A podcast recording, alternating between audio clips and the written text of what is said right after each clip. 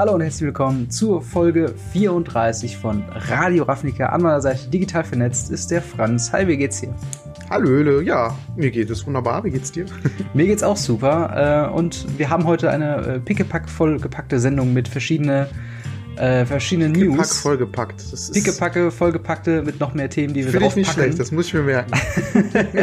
Unter anderem reden wir über die, unsere Eindrücke ähm, beim Throne of Eldraine Pre-Release bzw. Early Access Streamer Event bzw. unsere ersten Eindrücke des Sets allgemein. Danach äh, MTG Arena State of the Game äh, September gab es einen neuen Artikel äh, von Wizards of the Coast.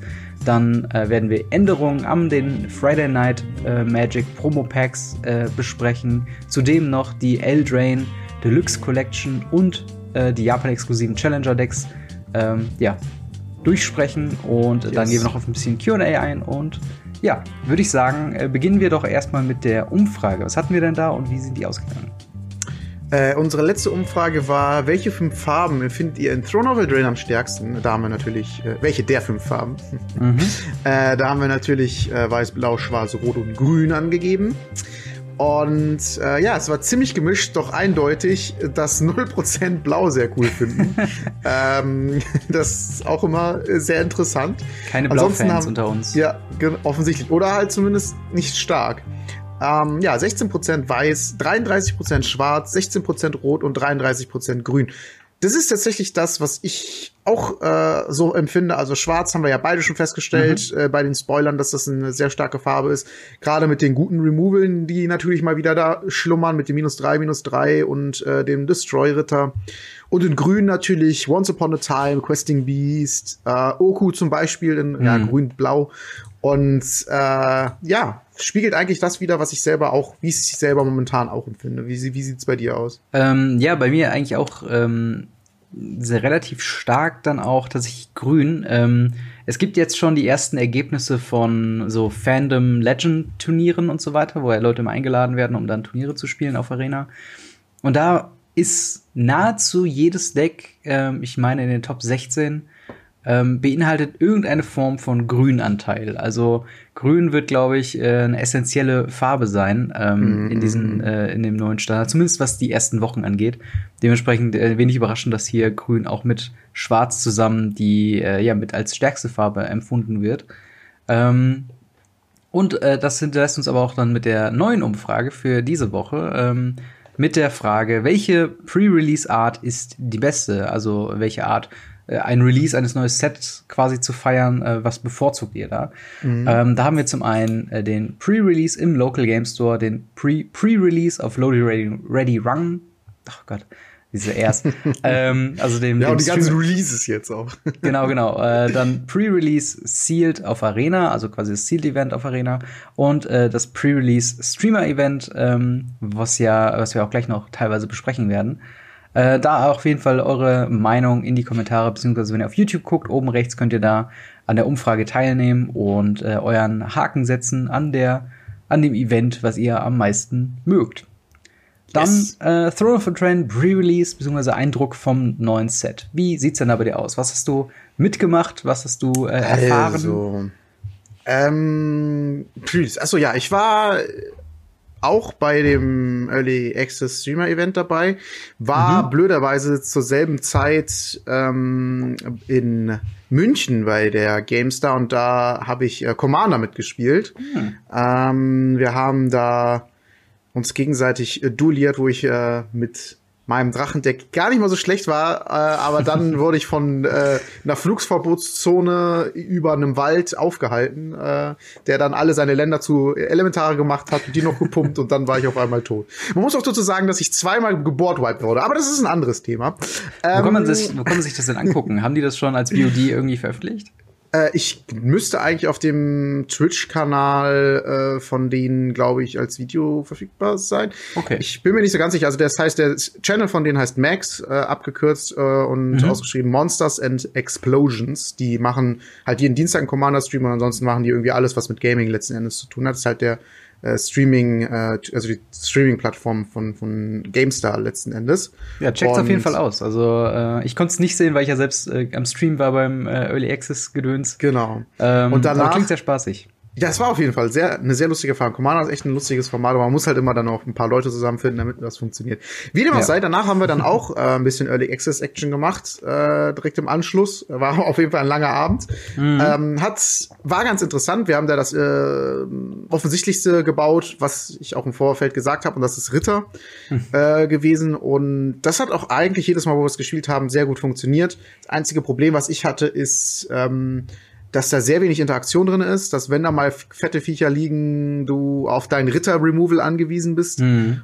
Und äh, ja, wenn es denn Massenremoval gibt, ist auch sehr schwierig. Also ja, viel, viel Zeit hatten wir tatsächlich nicht. Wir haben auch noch einen, einen, einen Draft gespielt. Wir haben auch gemerkt, äh, beziehungsweise ein Ziel, gemerkt, dass ähm, da auch ein paar Leute teilgenommen haben, die noch nicht so viel Ahnung vom Spiel hatten, äh, die uns trotzdem platt gemacht haben, weil unser, unser Deck leider doch nicht so stark war.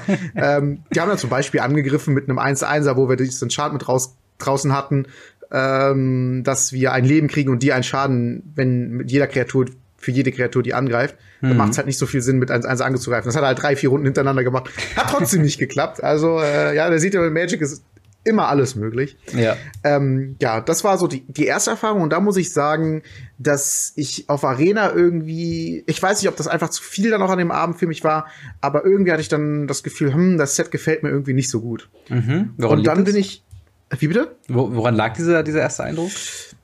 Ich weiß nicht. Irgendwie hatte ich das Gefühl, dass Übersättigung einfach oder? Ja, ich, ich, es könnte sein. Also ich hatte irgendwie das Gefühl, dass das Set einfach von der Mechanik her nicht so viel Spaß macht und gar nicht mal so cool ist und sowas.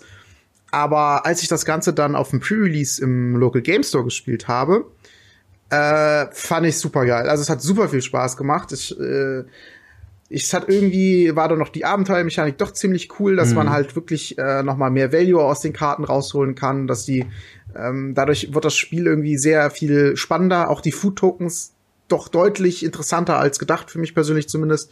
So random, wie die da drauf sind, äh, teilweise auf Karten. Ähm, so passt es aber auch vom Flavor her, zum Beispiel Backe, Backe, Kuchen, Destroy Target Ja. Feature macht daraus einen Food Token quasi. Hätte ich Super nicht gedacht, dass lustig. sie es wirklich so übersetzt mit Backe, Backe, Kuchen. Also Ja. Baking a Cake ist ja der englische Titel und dass er da wirklich Backe, Backe, Kuchen draus war, und ich so, okay, geil. Ja, manchmal sind die deutschen Namen echt ziemlich cool. ja, gerade wenn es halt um, um unter anderem auch deutsche Märchen halt geht, ne? Ja, also ja, das ist klar. halt dann eine schöne, schöne Kombination. Fand ich ja auch gar nicht so schlimm wie sonst deutsche Magic-Namen. Genau. Und äh, ja, irgendwie die Abenteuermechanik, die dann doch nochmal Value raus, die Food Tokens, die äh, doch teilweise interessant sind, dann für manche. Zum Beispiel hatte ich dann einmal die Combo draußen, dass ich, ich hatte den Troll, der, ähm, wenn er reinkommt, macht er drei Food Tokens. Ja. Wenn er im Friedhof liegt, kannst du drei Food Tokens opfern in deinem Zug und dann kommt er wieder aufs Feld mit Wachsamkeit und Trampel und noch irgendwie 8-6 oder sowas.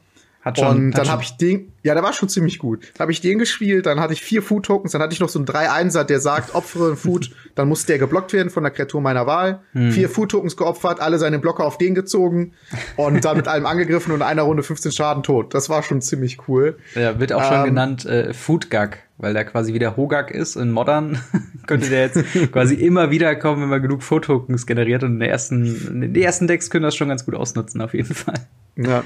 Also wie gesagt, das ist so zusammengefasst, ein, muss ich sagen, irgendwie hatte ich zuerst das Gefühl, ja, weiß nicht, ob es mir so gefällt. Und dann, als ich es dann noch mal in Papierform und ich vielleicht doch wirklich auch mit mehr Ruhe, mehr, mehr Zeit gespielt habe, hat es mir extrem viel Spaß gemacht und bin nach wie vor sehr gehypt. Und was ich sagen muss, und das war auch, glaube ich, eine sehr, sehr, sehr, sehr wichtige Erfahrung für mich, ist, ähm, und deswegen auch wahrscheinlich auf dem Pre-Release, ähm, auf dem, auf dem physischen Pre-Release, also auf dem Lo Local Game Store, ähm, dann erst so das volle Potenzial entdeckt ist, dass ich nicht übersättigt wurde von den Bling-Bling-Karten, die denn da im Set drinne sind. Ich habe keine einzige Borderless-Karte selber gezogen, bei ist bisher drei Pre-Release-Kits, die ich aufgemacht habe.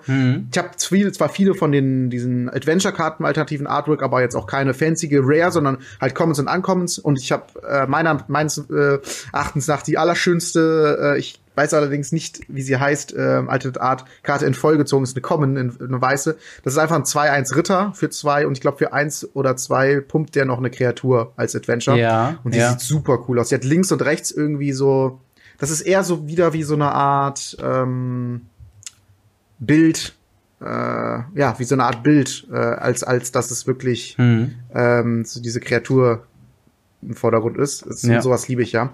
Ja, ähm, ich, ich suche die Karte auf jeden Fall noch raus und schick sie dir nachher, dann kannst du sie vielleicht jetzt gleich gerade einblenden. Genau.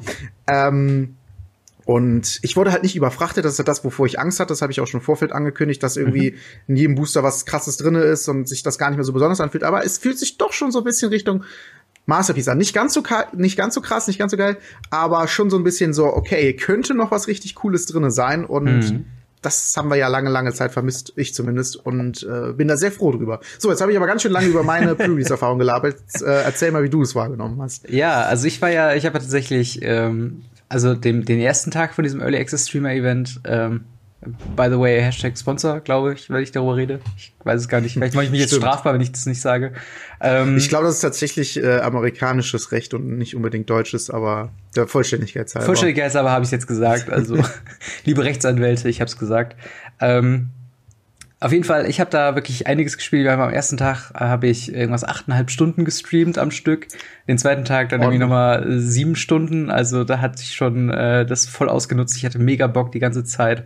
Und ähm, das Geile war halt wirklich, waren halt die Momente, wo dann, ich hatte ein paar Zuschauer halt dann auch dabei, äh, deutlich mehr als normalerweise, äh, natürlicherweise, aber ähm, was halt ganz nett war, war halt die Momente, wo dann eine Deckidee aufkam und ich dann zusammen mit dem Deck, äh, mit dem, mit dem, äh, mit dem äh, Chat dann an einem Deck gearbeitet habe. So zum Beispiel äh, eine Deckliste, äh, auf die ich auch ein bisschen, ein bisschen stolz bin, ehrlich gesagt. Äh, und zwar ist das Jun Sacrifice, also quasi die, die Raktos-Aristokraten äh, oder Sacrifice-Thematik genommen und nochmal erweitert um äh, ja die Food Tokens, die man jetzt aus War of the Spark, äh, aus Throne of the Drain bekommen hat. Ja, was meinst du? Mhm. Definitiv. Also das ist auch so eine Sache, die mir auch in Sacrifice ist mir auch sehr ins Auge gesprungen, dass du ja sowieso ein Deck ist, was du im Standard äh, gespielt mhm. hast. Und ich glaube, dass jetzt durch durch äh, Eldrain auf jeden Fall das Deck stärker wird und bin mal gespannt, wie du da im FNM vielleicht mit abschneidest. Ja, also äh, ich weiß noch nicht, ob es mir für FNM baue, aber allein die Möglichkeit zu haben, wirklich jegliches Deck einfach mal auszuprobieren. Wir hatten auch ein, ein Oko-Deck, ich hatte Mono Black Agro gespielt, wir hatten äh, Azorius, einmal so eine Control-Mill-Variante mit Folio of Fancies. Cool. Ähm, und dann noch mal eine, äh, äh ja, eine Artefakt-basierte Geschichte mit äh, Animator Fee, wo wir dann auch, ähm, oder, oder hier, wie heißt es, Dance of the Mans oder so, dieses ähm, äh, ein weißes, ein äh, blaues äh, und X, äh, um so und so viele Enchantments und Artefakte aus dem Friedhof wieder zu casten. Äh, und es hat wirklich überraschend gut funktioniert alles. Also äh, wer da vielleicht noch ein bisschen äh, länger Interesse hat, äh, zu, äh, zu wissen, was wir da so gespielt haben, ich habe eine äh, ja, zehn Standard-Deck-Listen-Video äh, gemacht auf meinem Kanal. Könnt ihr euch gerne anschauen. Da gehe ich wirklich in Detail auf die, auf die besten Decks äh, aus den äh, beiden Tagen quasi drauf ein. Ähm, und ja, im äh, Pre-Release selbst, äh, ich hatte ersten, ich hatte mein, mein Mana-Pool aufgemacht, ich habe auch am, am Samstag gespielt, da warst du ja auch da. Ähm, und mhm. äh, hatte jetzt nichts unbedingt Bahnbrechendes drin gehabt. Also ich hatte, äh, obwohl, ja, ich meine, ich hatte zwei Mythics drin, was auf jeden Fall schon mal ganz gut ist. Also ich hatte diesen Magic Mirror und Brazen Burrower. Ähm, nur war es jetzt halt mhm. auch so, dass ich so ein bisschen, wie auch unsere Umfrage gezeigt hat, nicht so überzeugt war von, von Blau in, in Throne of Eldraine. Ähm, hab das aber dann äh, noch kombiniert mit ein paar, äh, wenn du die zweite Karte in einem Zug ziehst, dann passiert irgendwas äh, Effekten. Wie zum Beispiel äh, der oh. Matt Retter, der mir jedes Mal, wenn ich eine zweite Karte gezogen habe, okay, meine Katze beschwert sich, mag die Ratten. Alter. Das ist so cool. Ich, ich, liebe, ich liebe ja eigentlich Katzen. Ich bin auch ein Hundefan. Es gibt ja Leute, die sagen, entweder Hunde oder Katzen, aber ich, ich finde beides richtig cool. Und ich finde auch Katzen so geil, weil denen ist das scheißegal, ja. so was so rumherum ist. Und ja, ich beschwere mich jetzt einfach mal. So. Ja, das Ding ist vor allem, sie ist noch taub. Das heißt, wenn sie miaut, dann kann sie nicht regulieren, wie laut sie miaut. Also deswegen schreit sie hier die ganze Wohnung zu. Äh, jedenfalls ähm, den Matt Ratter, ähm, der quasi jedes Mal, wenn ich eine zweite Karte in Zug ziehe, mir zwei Ratten gemacht hat, was dazu geführt hat, dass ich meine Gegner so in der cool. Regel mit so 13 bis 15 Ratten kaputt gehauen habe. So ein ähnliches ähm, Deck, gegen so ein ähnliches Deck habe ich auch noch gespielt. Sag, erzähl ich gleich von, erzähl ja. erst mal weiter. Äh, und dann hatte ich halt, ich, ich, im, im Großen und Ganzen hat das eigentlich ziemlich gut funktioniert. Ich hatte da noch den äh, Trader of the Whale oder, oder Händler des Tals, ähm, der lächerlich gut ist, wo ich auch sagen würde, der könnte ähm, tatsächlich in so einem Is it Phoenix Deck oder äh, Niv Mizzet Deck tatsächlich noch reinkommen, ähm, weil für einen Mana kannst du halt äh, Karte diskarden und dann eine Karte ziehen. ist äh, quasi ein klassischer Cantrip, plus da ist eine 3-2er Kreatur, die denselben Effekt nochmal als aktivierte Fähigkeit drauf hat. Also eine ziemlich, ziemlich gute Karte. Ähm, und allgemein, ich hätte mir danach noch ein paar ähm, Booster noch mit nach Hause genommen und habe da tatsächlich auch äh, sehr interessante Sachen gezogen, unter anderem auch eine Karte, die wahrscheinlich ins selbe Deck reingehen würde, äh, hier The Royal Science, ähm, den, den äh, Planeswalker, den äh, rot-blauen. Ähm, und äh, mhm. ja, allgemein bin ich halt sehr zufrieden mit äh, beiden Events, ehrlich gesagt. Ich bin jetzt mal äh, gespannt, wie sich jetzt das Standard noch so verformen wird. Äh, ich sehe in den ersten Ergebnissen ähm, ja sehr, sehr, sehr wenig Boros Feather oder generell eine Feather-Variante. Ich glaube auch, dass äh, das Power-Level von ähm, ja von Throne of Eldraine so die die bisherigen klassischen Decks so ein bisschen rausdrückt. Also wir haben äh, um vielleicht auch darauf einzugehen, wir hatten halt schon äh, so ein paar Events, wie gesagt, ich habe schon gesagt, Fandom Legends. Äh, wir hatten ähm, noch eine, ähm, ein, ein äh, verrücktes Event ähm, in Amerika, ich komme gerade nicht auf den Namen. Ähm, und da gab es halt auch noch ein paar Tournament Results. Da waren halt, wie gesagt, äh, Simic-Decks sehr stark, äh, auch in der Band-Variante, die halt rampen, Hydroid ja, Überall, wo die Nissa drin ist, so. Ja, wobei es halt, halt mehr äh, dann Hydroid Crisis und Oko quasi dann ist. Ähm, mhm. Aber ich sehe alleine halt jetzt in den Top, äh, was sind das, zwölf Decks oder sowas, sehe ich halt Simic Ramp mit Oko, Band Ramp mit Oko, Simic Food, Simic Flash, äh, Four Color Simic Wolves. Food, ey, dass das ein Ding ist, Wahnsinn. Ja, das ist halt schon verrückt. Also ähm, das Geile ist, du kannst ja halt mit Oku, ah nee, der geht nicht auf CMC, sondern auf Stärke, ne? Äh, ich glaube schon der die Stärke, ja. Ah, schade. Sonst könntest du ja, das wäre auch zu krass. Zum Beispiel so eine Crisis einfach klauen, egal wie stark ist. Aber nee, das geht nicht. nee, das, das wäre wirklich der Hammer. Aber äh, tatsächlich sehr viel, ähm, ja, sehr viele verschiedene Geschichten, die dann drin sind und die Leute äh, haben auch wirklich Bock, wieder was zu brauen. Ich habe schon äh, ein eventuelles, äh, also Diskussion über ein Adventure-Deck äh, gesehen, wo es halt, es gibt ja diesen, äh, diesen, diesen äh, Keeper oder was, wie der heißt, der jedes Mal, wenn du eine Adventure-Karte spielst, darfst du eine Karte ziehen und so. Stimmt. Das triggert ja theoretisch dann zweimal, glaube ich. Ähm, und äh, ja, generell auch Schwarz ist super stark. Ich sehe mehrere äh, Mono-Black-Listen, die halt in Midrange, Agro ähm, und auch ähm, ja, Control-Richtung gehen. Also es wird wieder spannend. Wir sind gerade wieder in der mhm. im wilden Westen Phase von Standard, wo äh, alles ausprobiert wird ja. und dann geguckt wird, was äh, bei rumkommt.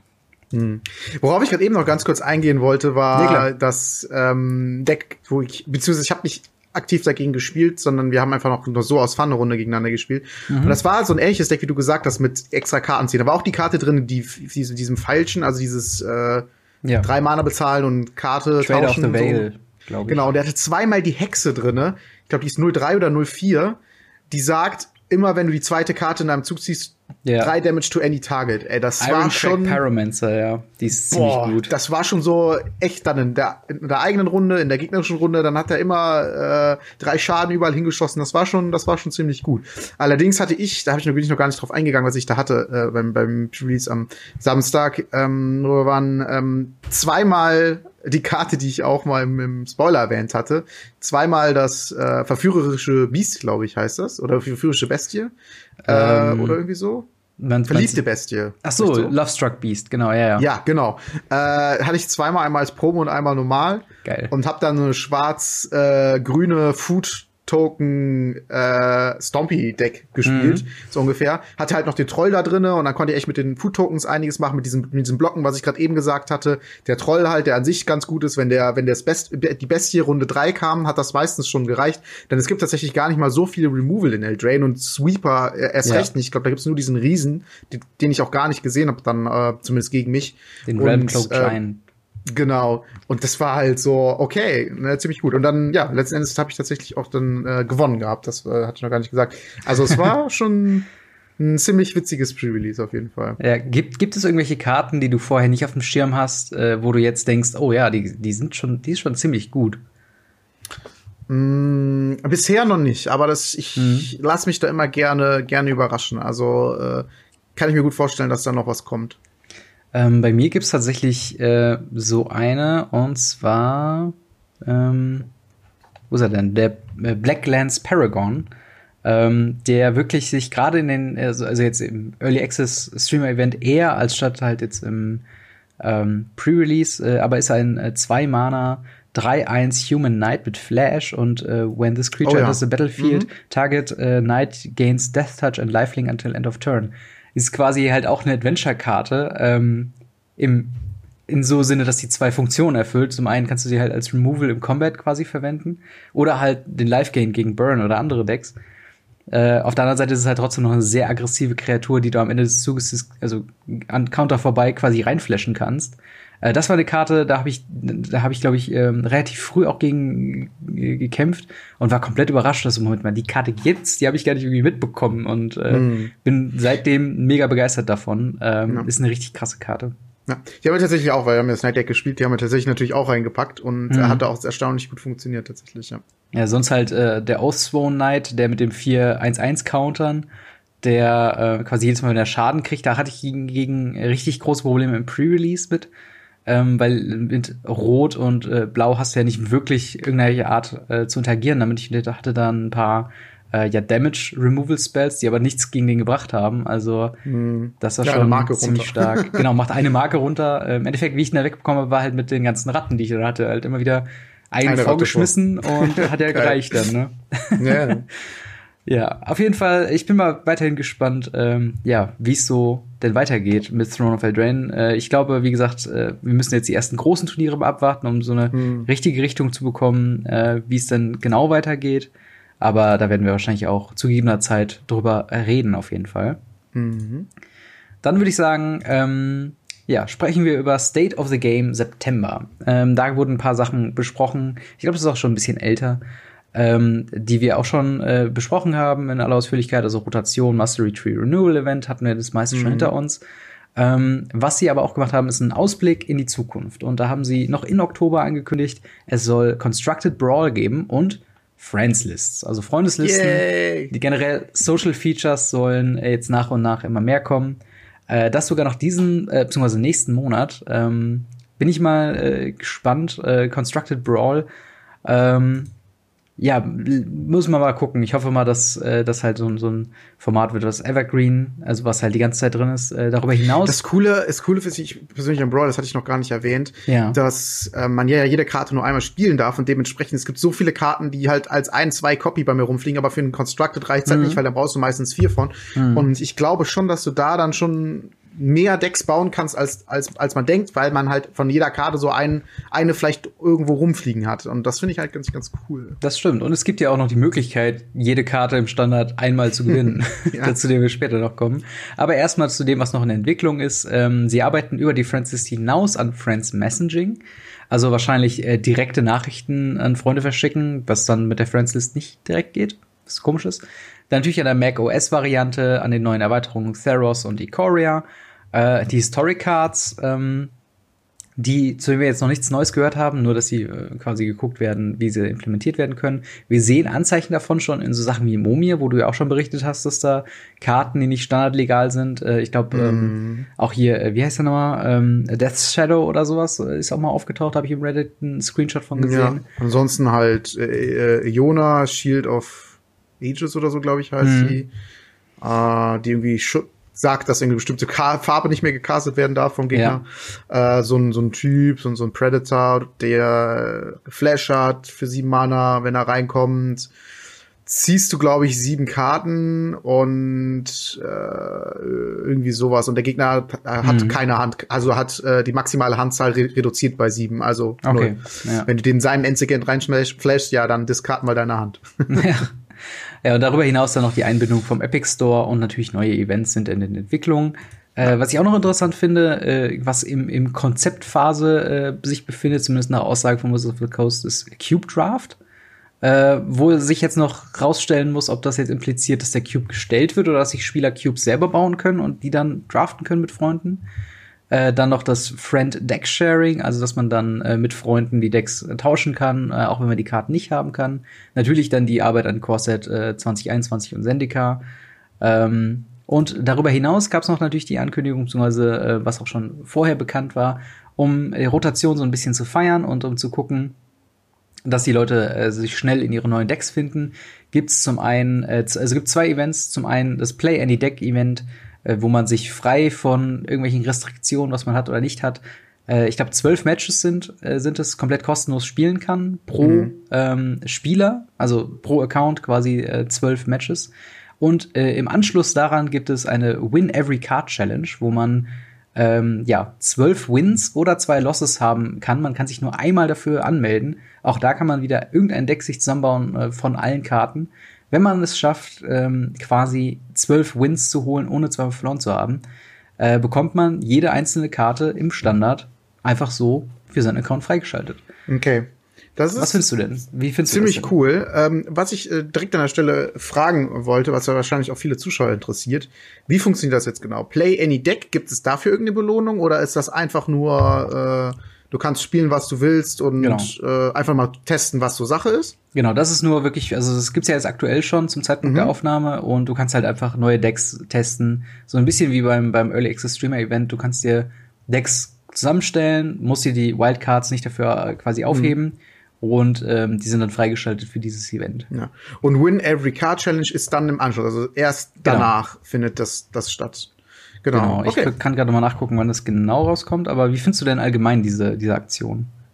Äh, ich glaube, es kommt 5. Oktober, aber ich bin mir nicht sicher. Ich ähm. Ich finde die Aktion ziemlich cool, eine coole Idee. Äh, dieses Play Any Deck ist eine Win-Win-Situation, denn äh, so können alle Leute mal testen und so sieht auch Wizards, okay, was ist Meta, was ist gut, mhm. was ist schlecht, wie entwickelt sich unser Spiel. Das ist eine super Testumgebung ähm, für halt Wizards oder aber auch die Spieler, die dann halt erstmal gucken können, lohnt sich das Deck, äh, da Wildcards reinzustecken und macht mir das überhaupt Spaß zu spielen.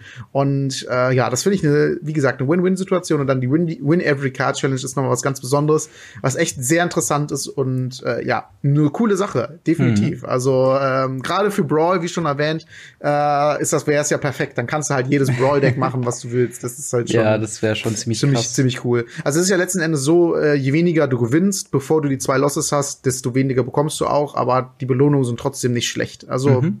definitiv sehr sehr cool. Genau, ich habe gerade mal nachgeschaut, äh, das Event, also Win Every Card Challenge wird dann der 5. Oktober bis zum 7. Oktober sein und ich meine, die Play äh, Any Deck Geschichte geht vom 26. September bis zum 1. Oktober. Also da hat, man hat mhm. noch so ein bisschen Zeit dazwischen, zwischen den Events, aber ähm, ja, wie du schon gesagt hast, ähm, bei zwölf, oder was wir auch schon gesagt haben, äh, bei zwölf Wins bekommt man jede Karte in Standard.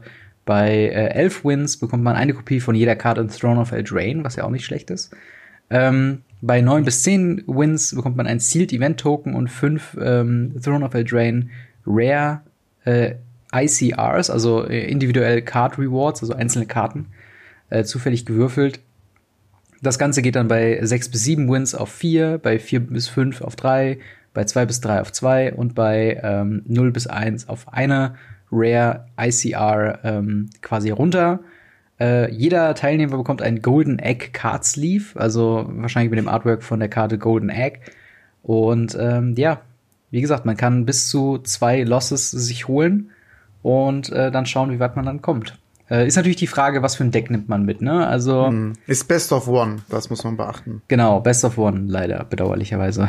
Na, das ist halt so ein Format, macht mir nicht so viel Spaß. ja, es, es ist dann, macht's dann aber auch noch beliebiger, weil selbst das, sagen wir mal, es gäbe sowas wie das beste Deck, äh, trotzdem durch, durch, ähm, ja, wie man nun mal Karten zieht und so weiter und so fort, ist es halt sehr wahrscheinlich, dass man trotzdem die Hälfte seiner Matches verliert. Also es gibt ähm, Gerade bei Best of One, normalerweise kommt ja die restliche Power aus dem Sideboard, aber das ist ja auf Arena so ein bisschen ungern gesehen.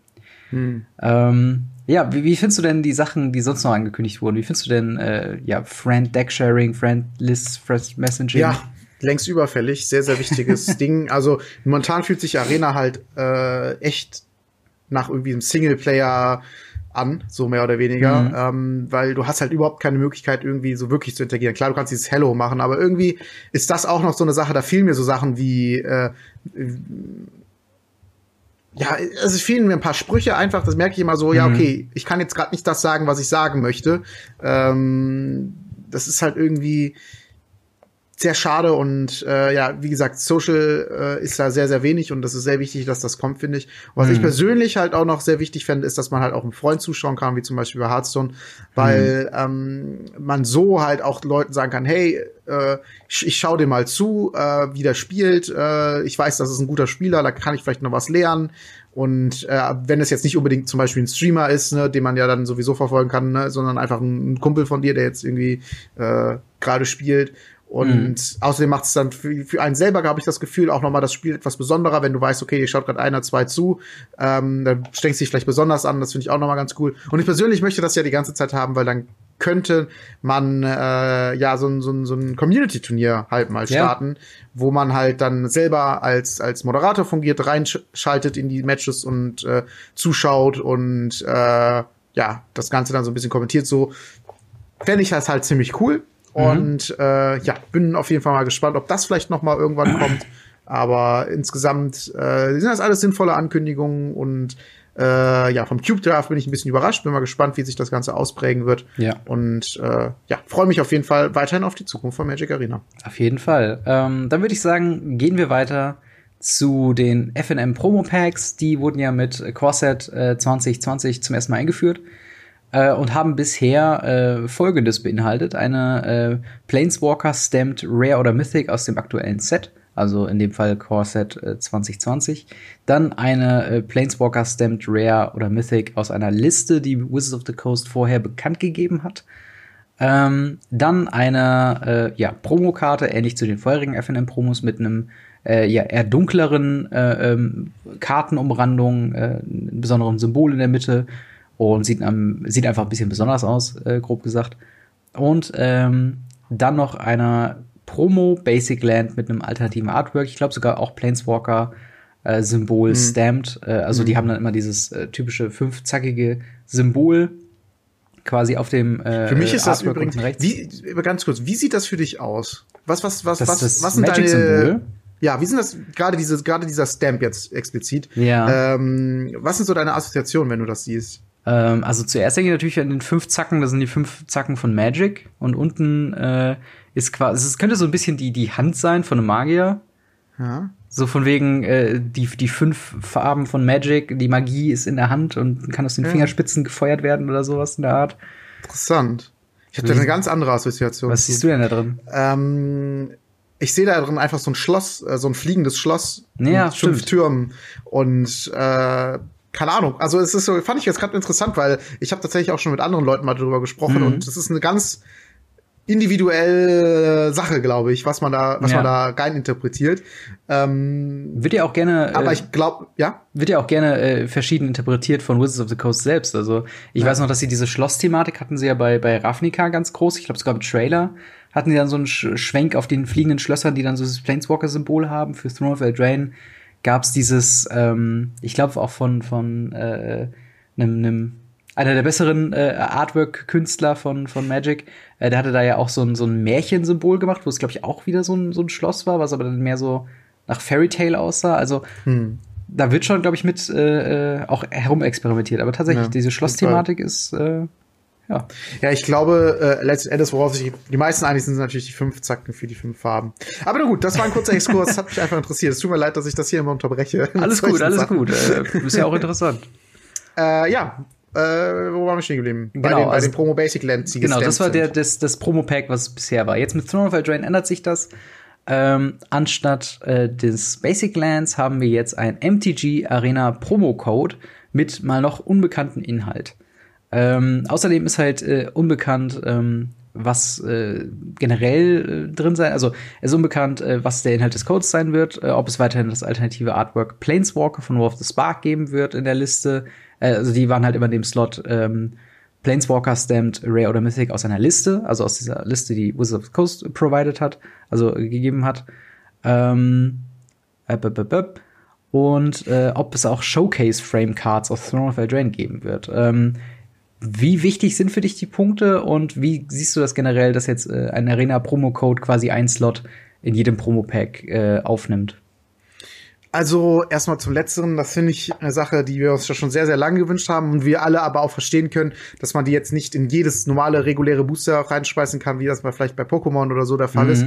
Finde ich persönlich auch sehr problematisch. Es gibt einfach Leute, die viel öffnen äh, ja. und ähm, es gibt auch wirklich Leute, die öffnen tausend Booster oder was auch immer pro Edition, um, weil sie halt einfach Händler sind und damit auch gutes Geld verdienen.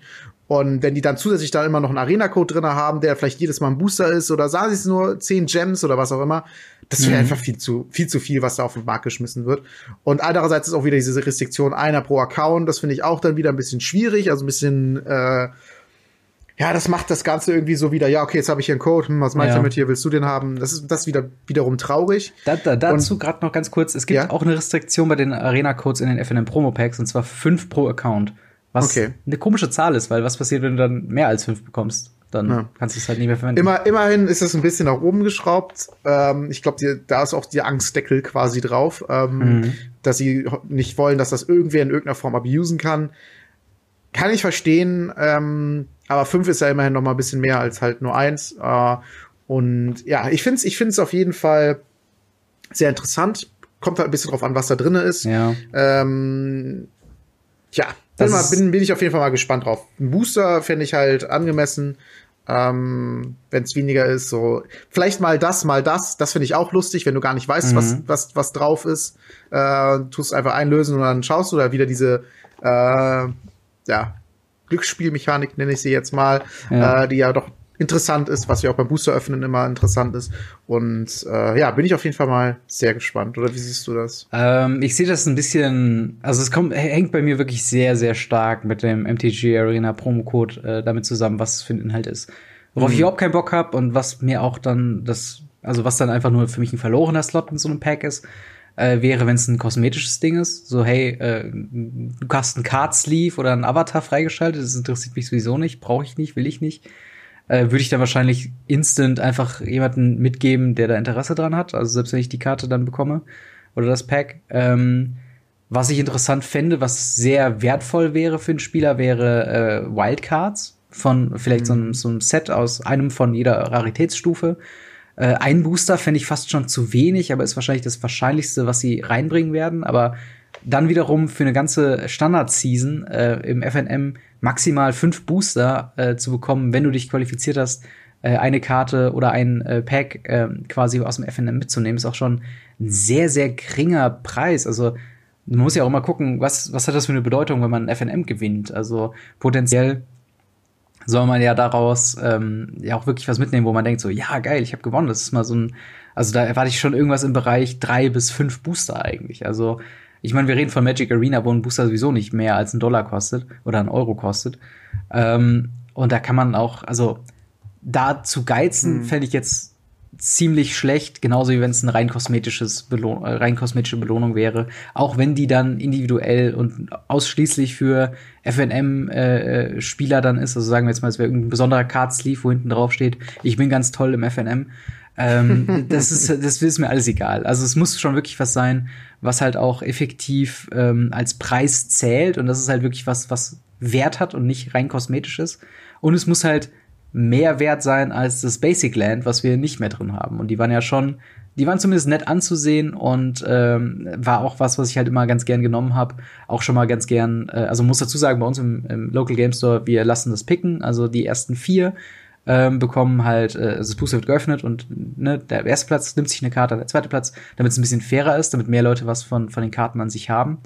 Ähm, und äh, wie gesagt, das Basic Land habe ich halt schon häufiger mal genommen, auch wenn ich der erste Platz war, einfach nur weil der Rest nicht so toll war zum Nehmen. Und äh, dementsprechend ähm, muss dieser Code schon besser sein als das Basic Land, darf aber halt dann auch auf gar keinen Fall in so eine Falle tappen von wegen, ähm, ja, es ist ein Booster oder halt ein Cosmetic oder sonst irgendwas. Das fände ich sehr, sehr, sehr schade. Oder Mastery-Erfahrung, das wäre auch so ein Ding, wo ich denke, keine Ahnung, jetzt gerade am Ende von Corset 2020 Mastery hat man ja gesehen, dass die Erfahrungen einfach sie rausschütten. Dementsprechend sind so individuelle äh, Level-Up-Code-Geschichten ähm, eigentlich hinfällig, weil wenn das jedes Mal am Ende von Mastery Tree ist, dann ja, dann kannst du ja sowieso grinden, bis du bescheuert wirst. Also von daher, also es hängt sehr, sehr vom Inhalt ab. Deswegen fällt es mir im Moment noch schwer zu sagen, ob ich das jetzt so gut finde oder so schlecht finde oder was auch immer. Ähm, schauen wir mal, würde ich sagen. Ja, definitiv. Äh, bin auf jeden Fall, wie gesagt, auch sehr gespannt auf den Inhalt, äh, aber finde das an sich nicht schlecht. Dass es ein Basic Land ersetzt, macht mich persönlich ein bisschen traurig, denn Ja. Basic Lands sind ja tatsächlich auch etwas, was ich persönlich immer sehr schön finde. Ich hoffe, dass auf dem Code halt auf der Rückseite ein Token ist und vielleicht ein Volltoken. Das finde ich halt cool, dass es auf jeden Fall noch einen Wert hat, auch für dich als FNM. Die Ja. habe ich tatsächlich schon in ähm, den Collectors Boostern gesehen, Volltoken. Und äh, finde das eine sinnvolle, coole Sache, um, weil ich finde, so Token sind ja auch teilweise sehr wichtig fürs Spiel. Und wenn man da auch noch was Fancyes hat, äh, ist das für mich auf jeden Fall ein wäre allein der Token in Foil schon ein gut, guter Ersatz für mich fürs Basic Land, dass da zusätzlich noch was drauf ist, hm. fände ich dann halt sehr cool. Ja. Schauen wir mal, wie es sich dann. Äh also Foil-Token müsste der aber dann sein. So ja, normaler der, Token der wird aber wahrscheinlich nur im Foil-Promo-Pack äh, drin sein.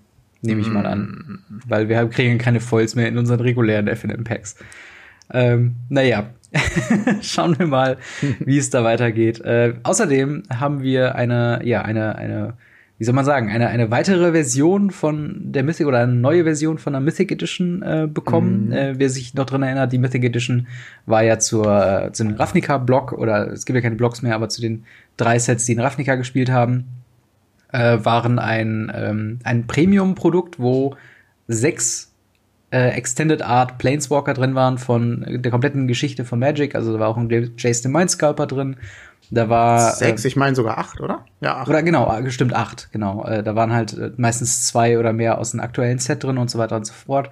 Äh, das gibt's jetzt nicht mehr, keine Mythic Edition mehr für Throne of Eldraine, dafür aber die Deluxe, äh, Deluxe Collection. Und mhm. äh, der Inhalt davon sind, äh, also der, also das Ganze wird kosten 450 Dollar, ich glaube auch 450 Euro dann ähm, hier auf Europa also gerechnet. Also bisher war das immer so, dass Dollar tatsächlich nochmal in Euro umgerechnet wurde und dadurch hast du immer noch durch Zoll, bei den, diesen, den Mythic Edition durch Zoll, mhm. ein bisschen mehr gezahlt tatsächlich als den Dollarpreis äh, in, ja. in Euro. Äh, ich bin mal gespannt, wie das da sein wird, weil 450 Dollar sind natürlich nochmal deutlich wenigere Euros. Ich weiß mhm. allerdings nicht, wie aktuell der Preis ist, aber vielleicht würde sich das ja dann mal komplett ausgleichen mit dem Zoll. Ja, Bin ich auf jeden Fall mal sehr drauf gespannt. Ja, ähm, und äh, genau, diese Collection besteht dann aus äh, den folgenden. Ähm, also der, der, der Hauptteil, würde ich sagen, oder der Grund, warum man sich das Set kaufen wird, sind die 16 Throne of Eldraine Collector Booster. Ähm, darüber hinaus ist noch drin äh, ein Set-Themed Binder, also ein, äh, ja, ein Album, wo man die Karten quasi so reintun kann, kennt ihr alle. Ähm, ein Foil Garuk äh, Cursed Huntsman Borderless Planeswalker Card. Ähm, und darüber hinaus noch ein Art Print von diesem äh, Garok Cursed Planeswalker, also ein Poster im Endeffekt.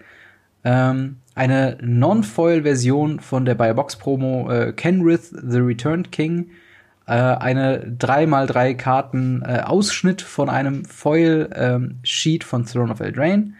Ähm, ein MTG Arena Mega Code Card, äh, die äh, unter anderem beinhaltet eine digitale äh, Kopie oder eine digitale äh, Garrok Exquisite Sleeve und ähm, eine Kopie der folgenden Karten mit dem dementsprechenden Card-Style. Das ist Garrok Cursed Huntsman, Charming Prince, The Magic Mirror, Witch's Vengeance, Bonecrusher Giant und Questing Beast. Ähm, wie, wie, wie findest du das? Also 450 äh, Euro oder noch mehr äh, in Euro gerechnet ist ja schon mal ein ordentlicher Tacken.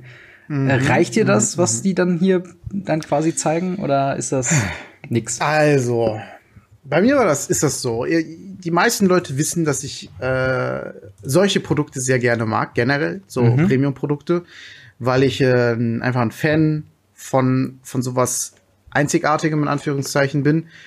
Und meine erste Intention dementsprechend war, boah, ziemlich, ziemlich cool. Äh, 54 Euro, viel Geld, aber ja, ist ja nicht ganz cool. Dann habe ich mir den Inhalt angeguckt und dann habe ich gerechnet und gedacht so, hm, eigentlich ja doch nicht so geil, weil so viele exklusive Sachen sind da gar nicht drin. Wenn es stimmt, was ich gehört habe, ist noch nicht mal das äh, äh, Poster exklusiv, was da drin ist. Und der Folgaro kann natürlich auch, ist natürlich ziemlich, ziemlich cool, mhm. äh, aber kann natürlich auch in einem regulären Booster drin sein. Dementsprechend niedrig wird, also wird der Preis natürlich auch fallen, weil auf einmal davon ja, keine Ahnung, mindestens 16.000 Kopien auf den Markt geworfen werden. Wahrscheinlich mehr, ich weiß mhm. es nicht. Und äh, ja, der Binder ist ganz cool. Äh, ja, die, die MTG Arena Mega Code. Nee. Da hätte ich jetzt vielleicht sowas wie 10, 20, 30 Booster erwartet. Ja. Äh, und nicht irgendwelche solchen Sachen kosmetische Sachen. Boah, schwierig. Äh, Finde ich jetzt auch nicht so viel. Das gekattete Uncut-Sheet äh, finde ich auch sehr interessant. Also quasi es wird ein Foil-Uncut-Sheet. Also die sind ja immer so große Poster quasi, mhm. die Magic-Karten, die dann in einzelne Karten geschnitten werden. Und das nennt man halt Uncut-Sheet. Äh, genau. Und das wird in drei, vier, acht Teile geschnitten, wie auch immer. Und ähm, dann kriegst du da so eine DIN A4-Seite ungefähr wahrscheinlich äh, zugeschickt mit neun Karten drauf, die mhm. halt noch nicht fertig zugeschnitten sind, was irgendwie ganz cool ist, aber auch irgendwie komisch, äh, weil es halt nicht so viel ist. Und da habe ich mir halt so gedacht, so, hm, nee, eigentlich 450 Euro, das ist mir dafür zu viel, dafür zu viel. Dann habe ich noch mal gerechnet und gemerkt, okay, die Throne of Eldraine Collector Booster sind mittlerweile bei 25 Euro das Stück, weil die so hart limitiert mhm. sind, was natürlich auch sehr clever von denen war, denn so können sie mehr von den Boxen jetzt verkaufen. Denn 16 mal 25 sind schon 400 Euro. Und wenn man dann bedenkt, okay, ich bezahle 50 Euro für einen Binder, ein Foil Garuk, der vielleicht sogar schon Mehrwert sein könnte, und den ganzen anderen Shit, der noch dabei ist, dann könnte man sich überlegen, okay, 50 Euro dafür ist eventuell eine okaye Sache. Hm. Dann muss man natürlich aber für sich wissen, dass man 400 Euro für äh, Bling Bling Magic Karten ausgegeben hat, die entweder äh, schlechter sind äh, als das, was du dafür ausgegeben hast, oder du musst sie noch irgendwie loswerden, was auch noch mal mit Aufwand betrieben ist. Also so ganz stimmt die Rechnung so nicht, aber das ist so eine, ja, eine sehr grobe Rechnung, sage ich mal. Aber so gesehen, nach der Rechnung würde ich schon sagen, dass es interessant ist wenn ich das Geld aufbringen kann, würde ich sie mir wahrscheinlich kaufen. Ich stecke mhm. momentan allerdings im Umzug und da ja. ist, sind 450 Euro äh, zumindest ein Viertel oder ein Fünftel Küche. Ohne Witz, wenn man es mal so sehen mal, will. Wenn man sich mal auf der Zunge zergehen lässt, wie viel Kohle das ist. Also. ähm, dann, ähm, ja. Ha. Ja. Kann ich schwer mit meinem Gewissen vereinbaren. Ich ja. stehe eigentlich auf sowas, aber 450 Euro kratzt schon sehr hart an, an, meiner, an meiner absoluten Obergrenze. Ja, ich sehe das ähnlich, ähm, nur dass ich nicht so, ich sag mal, generell positiv gestimmt ist, äh, gestimmt bin, was diese Art von Produkten angeht. Ähm, das erinnert mich sehr nach ähm, oder, oder sehr an, äh, was es ganz oft bei Handy-Games oder, oder Free-to-Play-Online-Spiele äh, gibt, und zwar das Konzept der Whales. Ähm, also ein Whale, für die Leute, die es nicht kennen, ist so ein äh, Konzept, was, glaube ich, aus der Marketing-Geschichte äh, kommt. Also ein Free-to-Play-Spiel, ähm, was dann verschiedene Optionen hat zu kaufen, wo es dann immer eine Möglichkeit gibt, lächerlich viel Geld quasi hinzugeben und äh, dabei scheinbare, einzigartige und nicht sonst woanders äh, vorkommende Belohnung dafür zu bekommen. Und ähm, das Konzept baut quasi darauf, dass sich dieses gesamte Spiel äh, darunter unterstützt oder damit ähm, finanziert, dass es halt ein paar, fast schon eine Handvoll Whales gibt äh, weltweit, die das Ganze äh, dann so das 10, 15-fache des eigentlichen äh, Preises pro Person quasi dann tragen äh, oder auch hundertfache. Und äh, für mich sieht das so ein bisschen nach Whale Fishing äh, im Real Life aus.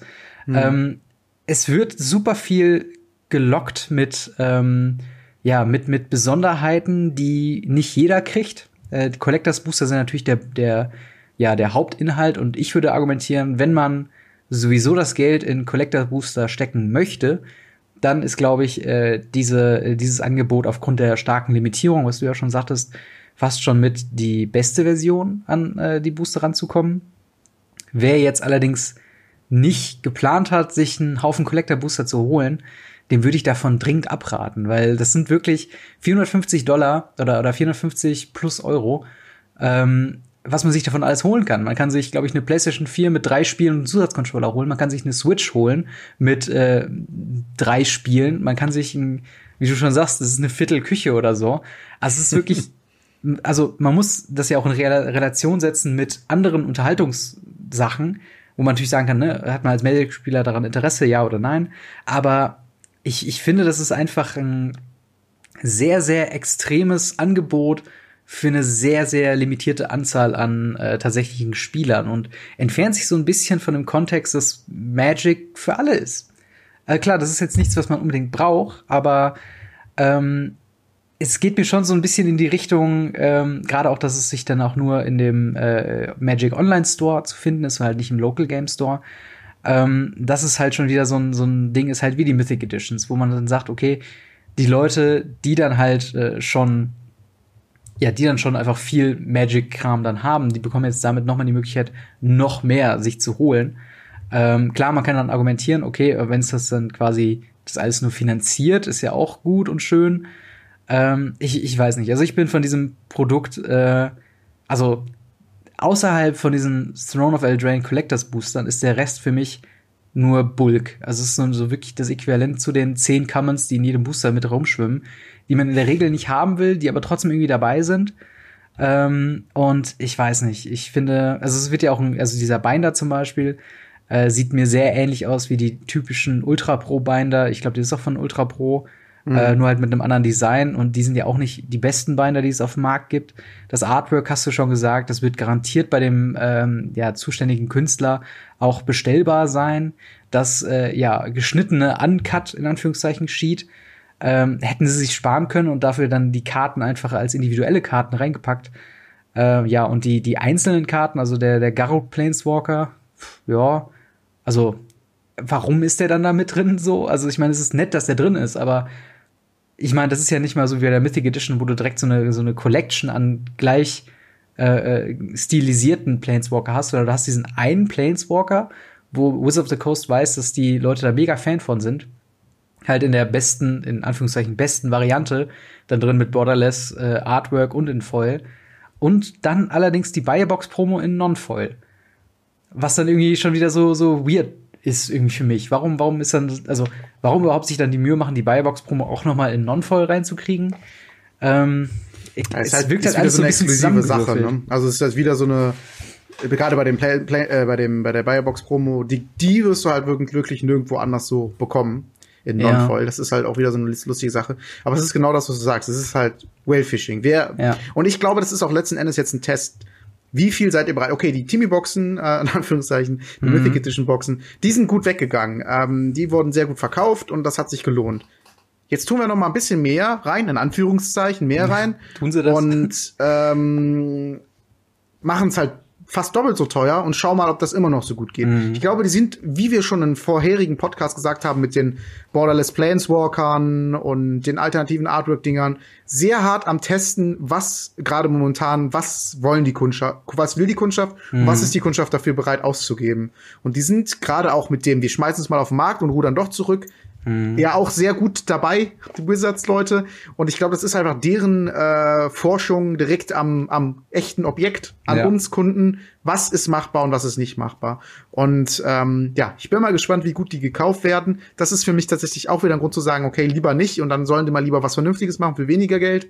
Mhm. Ähm, aber ich, ich, ich weiß es nicht. Ich will euch ja eventuell, wenn ich sie mir dann kaufe, mache ich sie natürlich auf, ja. auch dann äh, repräsentativen Eindruck davon geben, wie ich wie das ganze Produkt empfinde und einen stellvertretenden Eindruck für die Leute, die sich das halt nicht kaufen wollen oder können.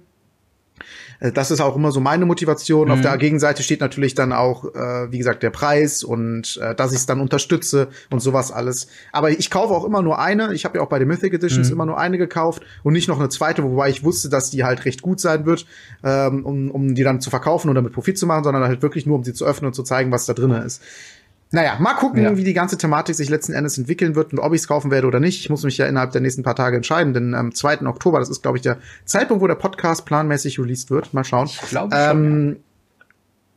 Wird die nämlich äh, zu kaufen sein und dann wird sie wahrscheinlich, wahrscheinlich recht schnell wieder weg sein. Das ist nämlich auch mal meine schauen. Befürchtung. Ich glaube, ähm, mal noch stehen die Anzeichen nicht so, dass man, dass die Leute mehr sagen von wegen, äh, jetzt reicht so langsam, sondern die Leute äh, allgemein sagen auf der einen Seite so von wegen, ja, das ist, äh, ne, wird langsam ein bisschen viel, aber kaufen es meistens immer noch. Und ähm, ja, allein die Investoren. Es gibt ja so ja, ein paar genau. Investoren, die kaufen dann so viel, wie sie können. Klar, die Restriktionen sind da, aber da machen sie Fake-Accounts, was auch immer. Hm. Hat man ja bei, bei Rudy von Alpha Investments gesehen, wie er da bei den Mythic Editions äh, abgegriffen hat. Da hat er irgendwie 100, 200, 300 Versionen bekommen. Wenn das ein Produkt ist von 16.000, ja. wenn es dann, sagen wir mal, auf der Welt so 20 lächerlich. Leute davon gibt, dann liegt ja die Hälfte dieser Boxen allein bei irgendwelchen Händlern. Ja. Mindestens. Und das ist halt das Ding, ich glaube, spätestens wenn die sich die Finger verbrennen, äh, wird Wizards of the Coast aufhören, äh, ja, solche Dann ist das Geschrei nämlich auf einmal groß. Und dann, äh, wenn auf einmal nur die Investoren kaufen und dann äh, ja. merken, okay, uh, das ist noch alles da.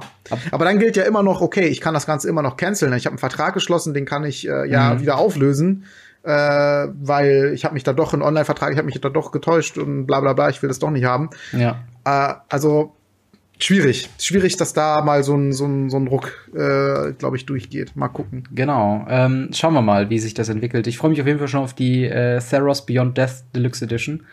Ähm, jetzt schauen wir mal, was dabei alles rumkommt. Ähm, was noch neu kommt, äh, Japan-exklusiv, leider muss man wirklich sagen, sind äh, Challenger-Decks. Ähm, die kennen wir ja aus, äh, wann waren die letzten? Ähm, jetzt äh, vor April, meine Die waren noch, glaube ich, Kann vor Ravnica Allegiance, meine ich, ne? Ich glaube im April. Ähm, genau, sind ja die, die äh, ja, turnierbereiten äh, Decks, die Wizards of the Coast quasi den Spielern äh, hinbietet. Und wie ich finde, sind das so äh, die, die besten Deals, die man mit Zielprodukten eigentlich machen kann, bis zu einer gewissen Zeit. Jetzt im Moment lohnt es sich nicht mehr, die zu kaufen, äh, die zumindest noch im Laden stehen. Äh, außer für, für Privatnutzen, aber jetzt nicht mehr für Turniere, weil die meisten Karten daraus herausrotiert sind. Da wäre es ja schön gewesen. Ach, noch nicht. Wir haben noch ein paar Tage. Ja, stimmt, ja, aber jetzt bald. Auch, äh, zum nächsten FNM könnt ihr es nicht mehr benutzen. Genau, zum nächsten FNM sind sie nicht mehr äh, so benutzbar aus der Box heraus. Und da wäre es ja ganz schön praktisch, wenn es neue Challenger-Decks gibt, zur Rotation hin, die das alles schon ähm, ja, mit bedenken. Gibt es auch, nur in Japan. Äh, und zwar mit gar nicht so schlechten Deals, wie ich finde. Mhm. Und zwar zum einen haben wir äh, ja, das Deck äh, Simic, äh, ich muss sagen, ich, wir sind auf der, also auch in der Quellen könnt ihr euch das gerne angucken, ist ja leider nur die japanische Magic the Gathering Seite, die mit äh, Google Chrome Auto Translator übersetzt wurde. Also dementsprechend sind die Namen vielleicht nicht so hundertprozentig akkurat. Ähm, aber trotzdem kann man sich hier schon sehen, was da drin sein wird. Und zwar haben wir Simic Earth äh, Awakening.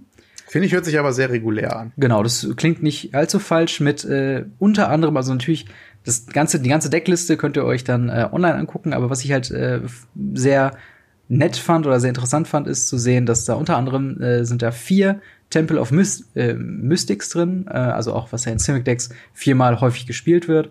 Ein Breeding Pool, also ein Shockland, was es ja in den äh, anderen Challenger Decks nur in einem gab, in dem Golgari. Ähm, dann eine Hydroid Crisis, die ja nach wie vor so ein All-Star ist äh, in äh, grün, also in Simic Decks äh, auch noch, glaube ich, ein ganz guter Penny wert ist. Dann drei Nissa Planeswalker, also äh, Nissa, who Nissa Who Shakes the World.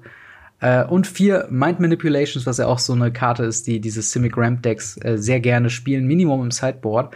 Der Rest des Decks sieht ziemlich solide aus, also sehr viele Ramp Pieces. Äh, wir haben natürlich die Growth Spirals und äh, Chemist's Insights und so weiter und so fort. Also das Deck an sich wirkt halt sehr solide, orientiert sich halt an den Simic Ramp Geschichten und darüber hinaus haben wir halt so ein paar Value-mäßige ähm, ja, Perlen auch drin mit halt den Breeding Pool, der Hydroid Crisis, den drei Nissan.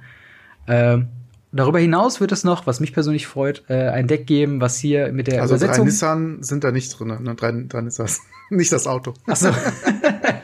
keine, keine, Autos in diesem Deck enthalten. ähm, aber äh, das, der andere Deck ist ähm, ein Boros-Deck, ein Boros-Feather-Deck sogar mit dem Namen, wie gesagt, übersetzt aus dem japanischen Casting Ranbu. Was ich sehr schön finde, klingt sehr niedlich. Äh, und da drin ist, ähm, sind unter anderem zwei Shocklands, was verrückt ist. Von zwei Challenger-Decks haben beide mindestens ein Shockland drin. Äh, also zwei Sacred Foundry, vier Temple of Triumph, die ja auch in dem Feather-Deck äh, zumindest aktuell noch sehr gespielt werden. Äh, äh zwei Dreadhorde Arcanists, die auch jeweils so sechs, sieben Euro äh, quasi wert sind. Äh, das volle Playset Feather, zwei Legion Warboss und zwei Gideon Blackblades. Plus halt, ähm, ja, plus halt Defiant Strike, äh, Samut Sprint, äh, hier äh, God's Willing, äh, die vier Shocks. Also das Rest, der Rest des Decks ist ziemlich, ziemlich solide Liste von, von Feather. Äh, klar, du hast noch so ein, so ein, so ein ich sag mal, Budget-Version äh, mit drin, in dem du halt den äh, Flaming Prophet drin hast, anstatt äh, halt die zwei Kopien ähm, hier äh, Dingens, äh, Dreadhorde Arcanist. Du hast halt noch ein ähm, hier den, den äh, Tithe Taker, der jetzt auch nicht unbedingt in der, in der Liste drin sein könnte, aber schon, ähm, ja, sehr, sehr solide, vor allen Dingen, wenn man bedenkt, dass die halt dann auch nicht teurer werden als die bisherigen Challenger-Decks. Und dass äh, Japan jetzt einfach in einem Jahr zwei Cycles von Challenger-Decks bekommen hat. Einmal Vorrotation, also die, die wir auch bekommen haben, und einmal Nachrotation mit äh, den beiden Versionen. Äh, ja, wie ist dein Eindruck von den Decklisten und wie findest du äh, diese, dieses neue Produkt, was Japan exklusiv ist? Also ich finde es äh, stark und auch gute Sachen, die da drin sind. Challenger Decks sind immer gut, immer guter mhm. Einstieg. Ich habe ein bisschen das Gefühl, dass offensichtlich in Japan das zum guten Ton dazugehört, äh, sowas mit, mit rauszubringen, so exklusive Produkte, die irgendwie zu locken. Ich habe das Gefühl, die müssen da noch mehr Fuß fassen, als sie es bei uns müssen. Weil sonst ja. würden sie es ja auch bei uns rausbringen. Äh, solche Produkte, wie zum Beispiel auch bei War of the Spark, die Alternative Artwork, Planeswalker, die auch für die Japaner erstmal exklusiv waren. Klar, wenn man sich japanische Displays bestellt hat, alles klar, aber das wusste man ja vorher nicht und so weiter und so fort. Und die Japaner hatten es halt einfach standardmäßig mit drinne. Mhm. Da habe ich ein bisschen das Gefühl, dass die tatsächlich mehr noch gelockt werden müssen, offensichtlich, als, als wir Europäer ähm, oder wir äh, westlichen Leute generell. Ähm, also auch die Amerikaner, die, die haben das ja auch nicht. Mhm. Und äh, ja, dementsprechend natürlich ein bisschen schade. Es ist immer schade, wenn irgendwie irgendwer anders bevorzugt behandelt wird als man selber. Das ist immer etwas, was sehr schade ist. Und äh, ja, bin auf jeden Fall mal gespannt, wie exklusiv das ist. Ähm, wir können ja direkt mal bei einem beim Game Store, unserem Game Store anfragen, mhm. ob die auch die Möglichkeit haben, die zu bestellen, wie jetzt zum Beispiel japanische War of the Spark Displays, oder ob die halt da bleiben. Nichtsdestotrotz bleibt das Problem, dass die Karten dann wirklich auf Japanisch selbstverständlich mhm. sind. Ähm, ich denke mal nicht, dass sie da auf, auf, auf Englisch äh, verfügbar sein werden.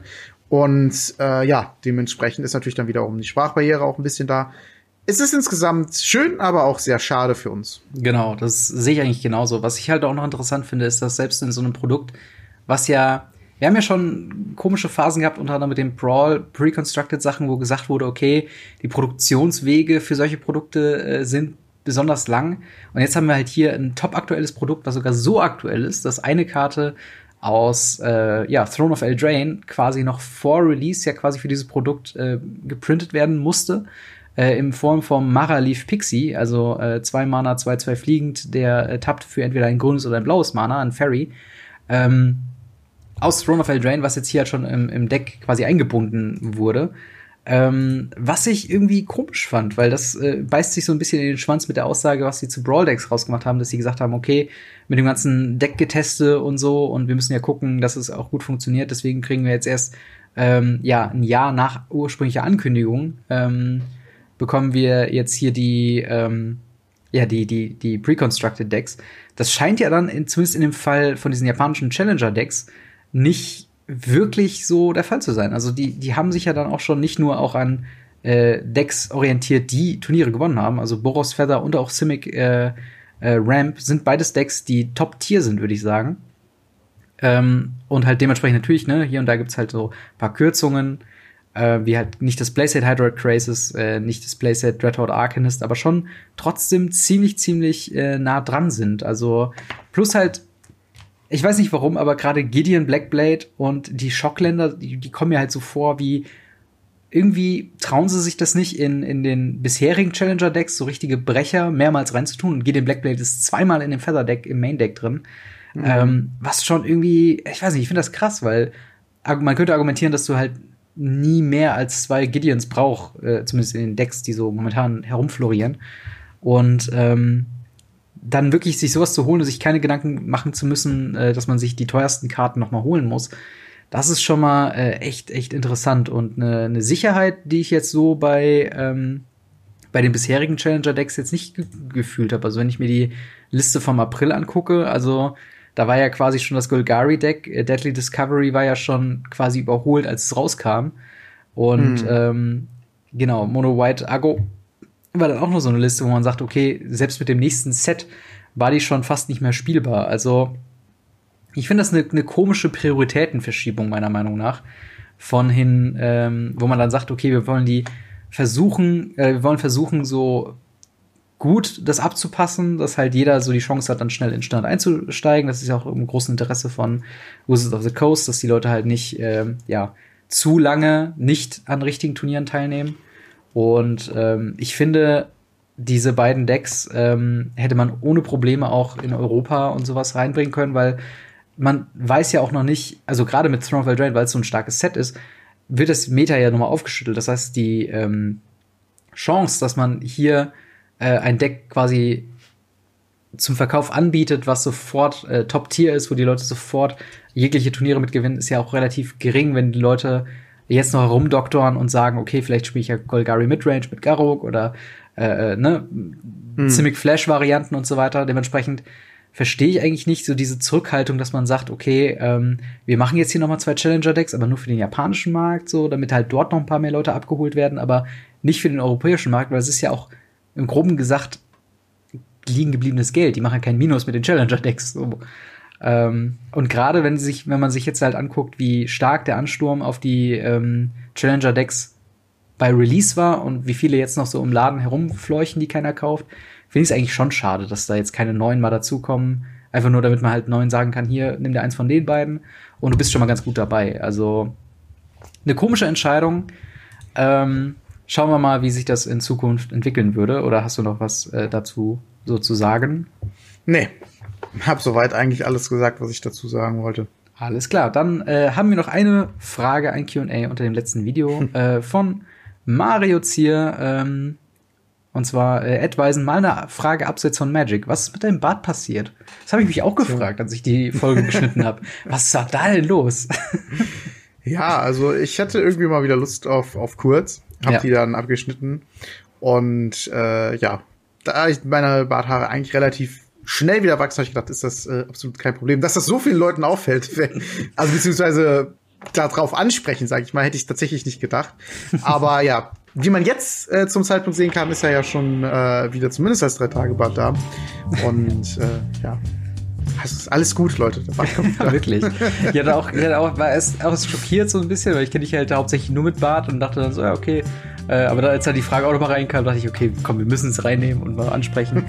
ähm, und ähm, Bart mal abschneiden gehört ja auch zum Barttragen dazu. Von daher äh, passt das ja schon ganz gut. Dann würde ich sagen, bringt es uns das auch schon ans Ende von Folge 34 von Radio Ravnica. Denkt an die Umfrage, äh, welche Pre-Release-Art äh, oder Art äh, des Release eines neuen Set ähm, ja, teilzunehmen, findet ihr am besten den Pre-Release im Local Game Store, den Pre-Pre-Release äh, bei dem äh, ja bei den Twitch-Streamern von Loading, Loading Ready Run, dann äh, das Sealed Event auf Arena. Oder das Early Access Streamer Event, wo ich ja auch daran teilgenommen habe. Äh, da gerne ankreuzen, was ihr da am besten findet oder was ihr dann am meisten genossen habt. Wenn ihr Fragen an uns habt oder Fragen über Magic the Gathering, über uns persönlich, über unsere Bärte, über äh, wie wir unsere, keine Ahnung, unsere Haare pflegen oder sonst irgendwas, dann immer gerne in die Kommentare damit. Mein äh, Tipp, Shampoo. Genau. Heißer Tipp. Wenn ihr es noch nicht ausprobiert habt, macht's mal. Äh, entweder halt äh, in die Kommentare bei YouTube oder äh, bei Twitter. Äh, alle Links dazu findet ihr in der Videobeschreibung bzw. in den Show Notes bei dem Podcast. Äh, ja, vielen Dank fürs Zuhören, fürs Zuschauen. Wir hören oder sehen uns dann nächste Woche wieder. Haut rein. Ciao. Ciao.